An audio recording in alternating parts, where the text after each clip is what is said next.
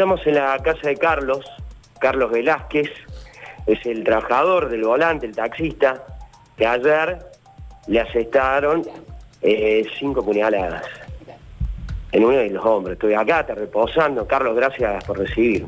No, por favor, buenos días, che. Eh, un barbijo de instituto, ahí el, el tipo. Eh, Carlos, a las 12 del mediodía, taxi en Sarmiento y San Martín. ¿Cómo fue? Bueno, ahí me abordan el auto, un joven de entre 20 y 25 años y todo normal, todo bien vestido, bien normal y me piden que lo lleve a Alto General Paz, ya Perú, prácticamente, la calle Bailen, yo conozco la zona ahí y, y bueno, emprendimos el corrido, hicimos todo el- lo más lógico, Hasta ahí no, durabas nada. inclusive íbamos hablando. Pasó tranquilo, viste que hay un control en el puente 24. Pasó fue tranquilo como nada. No nos pararon, no. Así que me, me, me, me inspiró. Nunca pensé en nada raro, digamos. Lo único que me dijo es que vamos y volvemos. Vamos a casa de mi viejo, me dice. Vamos y volvemos. Bueno, este, vamos hasta, vamos por 24 hasta hasta Bailen, ahí bajo, buscando la numeración y un metro antes del 400, ahí donde casi esquina de ahí me ataca. Me ataca.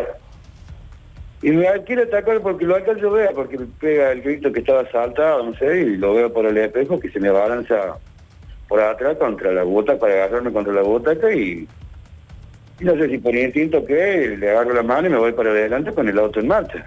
Esa era una forcejea. Exactamente. El auto en marcha. En marcha, sí, habrá hecho unos 10 metros en marcha. Inclusive casi atropelló otro auto que apareció en la esquina que nunca más lo vi, un auto blanco que me esquivó y que ahí parece que tiene nadie, ahí nadie se mete para nada. ¿ves? Y bueno, en ese forcejeo se me zafa y se me va por entre medio de los dos asientos y ahí veo que me entra de ahí con una... Nunca vi con qué fue. Los médicos dicen que ha sido algo mm, algo punzante, algo con punta. Yo te veo acá, luego vamos a subir las fotos en las redes del suceso. Se ve una de, de la puñalada, los otros la tenés vendada. ¿Cuántos fueron? ¿Cuántos tipos? ¿Cuántas apuñaladas? ¿Cuántos Tengo- puntazos? Tengo, tengo suturados tres en el brazo. Y en realidad los médicos me dijeron tener dos, dos marcas en el pecho y una en la espalda, la otra donde termina el cuello. O sea que seis han, han visto eso. ¿En ese momento sentiste, el- el- el- o en el, No, no, no, o en el fragor ahí del forcejeo, no? No, creo que por la misma adrenalina del forcejeo y de defenderme. Después sí vi que sangre había por todos lados y este y en un momento dado desiste, como que desistiera del asalto y se me, me, me quita la mano que yo no tenía garropa. ¿Cómo le agarro la mano que no tenía nada? Y sale por la puerta trasera derecha.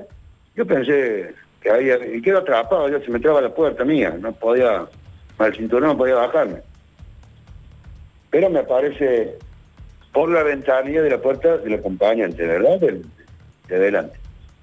Ahí introduce mi cuerpo y ahí me sigue me sigue intentando de ahí tirando puntazos. Y ahí como yo no, no había, había más distancia, desde que no llegaba a, a mi cuerpo y se percata del teléfono en el asiento, lo manotea y sale disparó.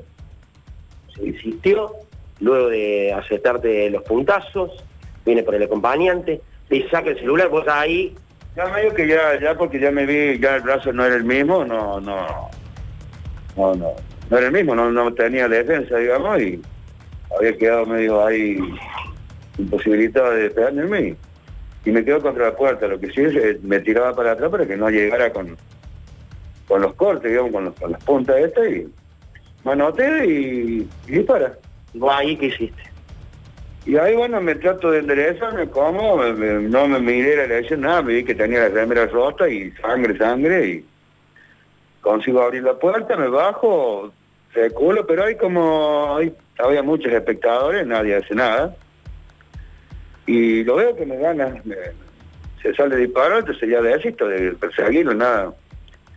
Este, me vuelvo para el auto, ahí, no sé, camino esos metros y Y digo, ¿qué hago? Pido a unos que me estaban mirando, hay unas personas también, si me podían facilitar un teléfono, porque yo lo que quería llamar una ambulancia por la sangre, veía mucha sangre.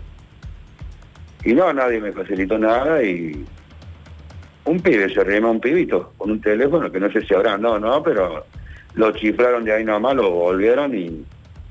Y de casualidad ha pasado un remix por arriba, por la Panamá, y me ha visto. Y dice que el tipo sabe de la zona, de ahí, el muchacho este, que baja, da vuelta no me ve, me hace señas como que espere que va a buscar auxilio ha tenido suerte de encontrar dos cuadras más arriba un patrullero, y ahí bajó un patrullero para el lugar donde estaba yo y bueno, y ahí le informé a la policía y todo y me trasladaron al hospital y todo eso. Carlos, ¿cómo es eh, trabajar en el volante todo el día, muchas horas y siempre, siempre con el riesgo de que te puedan asaltar, que esto de cualquier hora del día? Sí. Ya tuviste otras Sí, experiencias. sí, Sí, eso es- ya, es- ya es cotidiano nosotros. Pasa que no se sabe, no se ha tomado más notoriedad por por lo que por, por el ensañamiento del tipo este, por cómo terminó, ¿no es cierto? Pero Eso lo viven a diario, me decían los, compañeros. Todos los días asaltan a un compañero, todos los días.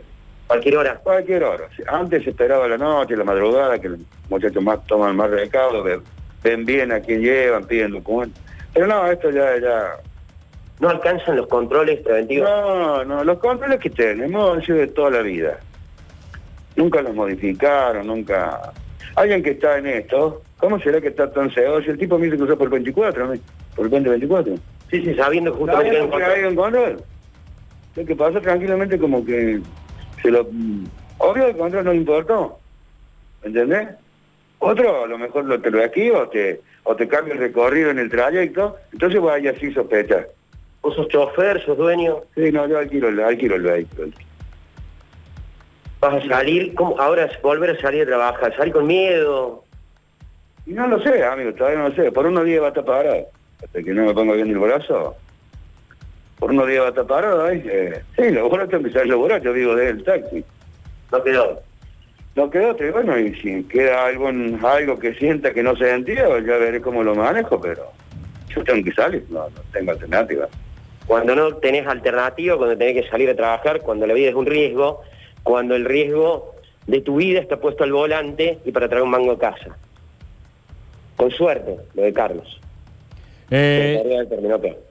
¿Nos está escuchando Carlos? Ariel, buen Sí, día. sí, sí, lo tenés, nos está escuchando. Hola Carlos, Sergio Zuliani te saluda, ¿cómo estás? ¿Cómo andas, amigo? Bien, vos. Eh, acá Bueno, eh, ¿estás dolorido? ¿Duele? ¿Duele? No, ahora estoy un poco mejor, ya han hecho efecto los calmantes, sí, hasta anoche dolor bárbaro, pero ya, ya estoy mejor, tengo mejor semblante, pude dormir un par de horas largas y Menos mal. estoy, estoy mejor, estoy, Eh, no puedo moverlo mucho el brazo, pero estoy bien, ya tanto dolor no tengo. En estas situaciones me imagino, ¿no? Que debe, debe luchar uno con la cabeza. eh, de- una cosa es protegerse y otra cosa es defenderse y otra cosa es atacar o devolver el ataque, que muchas veces las cosas terminan peor. Eh. ¿Qué pasa por tu cabeza en un momento así? ¿Cómo reaccionás? Mira, yo nunca, o sea, a ver, ha sido una reacción de momento la mía. Claro, claro. ¿Sabes qué pasa? Es que ya estamos medio como cansados, ¿viste? Uno se, se la pasa laburando para que en dos minutos te quedes sin nada, ¿viste? Y, y a mí pasa lo que me pase, yo el alquiler de la chapa la tengo que tener, tengo que pagar un montón de cosas y, y ni veo que lo que los gobiernos nunca hacen nada mucho por nosotros, ¿viste? Así que... No, pensé en ese momento. Tal vez después, cuando llegué a mi casa, ya cuando me dieron el alta de tarde, me... ahí sí me cayó un poco la ficha, me la cagaba de pedo que me llegué a mi casa. ¿Por qué, che? ¿Por qué encima te cagaron a pedo? ¿Por qué? No, porque acá en casa hay un pacto ya hecho por mi suegro que hemos convenido hace un tiempo que, cuando me tocara, cuando me toque, quédate quieto y da todo lo que tenés, que te digan el otro, te digan todo. Claro, sí, sí, sí. Hay como ya algo ya como, como pactado, como para Sí, que no sí. pase nada Obvio. grave.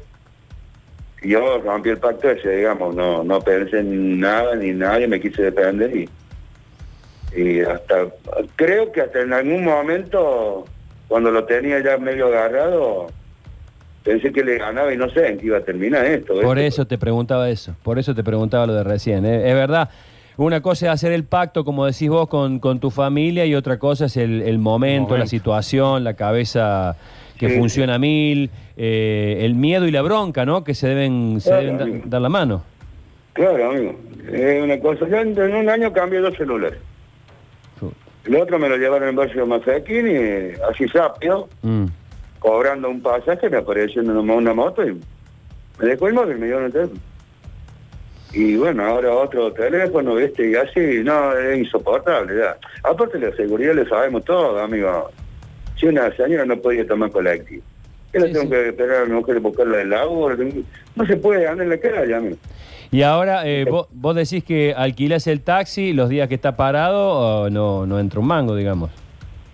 Y a mí no me, no me renta, pero decir que tengo una amistad con la persona que tengo el trato, que de hace muchos años, y, y bueno, que ayer vino a verme cómo estaba, y lo el signo peso se quedaba aparte, ¿viste? Así Bien, que, bien, bueno, bueno, algo ahí como para que yo me acomode me quedé con la tranquilidad esa, que no tengo la presión de que llega fin de mes tengo que tener toda la guita encima, ¿ves? porque voy a estar un par de días parado. Claro, claro, claro. Una cosa es que no entre y encima eh, eh, hay que evitar que no salga. Bueno, eh, descansá, recuperate, eh, reflexioná. a nosotros nos da una gran impotencia, a nosotros ponerte al aire y hacer conocer tu caso y que la gente lo escuche, es que llegue también a, a los oídos de quien tiene que llegar, ¿no? De las autoridades. Hace bastante tiempo ya que venimos nosotros de aquí Sí, hab- sí. hablando del tema de inseguridad, porque son Sí, sí, taxistas y son comerciantes y son, incluso se han incrementado los robos. Periodistas también, hace poco un, un colega nuestro sufrió una Sí, paliza. amigo, sí, sí. Este, así que,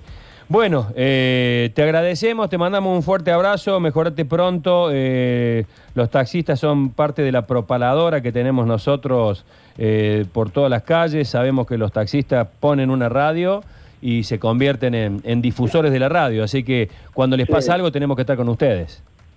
Sí, nosotros, a nosotros nos ayuda mucho, dependemos mucho de ustedes, ¿viste? Así que... Yo te seguía los sábados, ahora después te me perdiste, te fuiste y... Y bueno, ya, ya te voy a ubicar ahora que se... Vi los afiches la otra vez. Bueno. Ah, bueno, bueno, sirvieron los afiches. Bueno, Carlos, te mando un abrazo, te dejo ahí con Ariel para que cierre. Gracias. Muy, muy Dale, amable. Dale, que ande bien. Chao, hermano.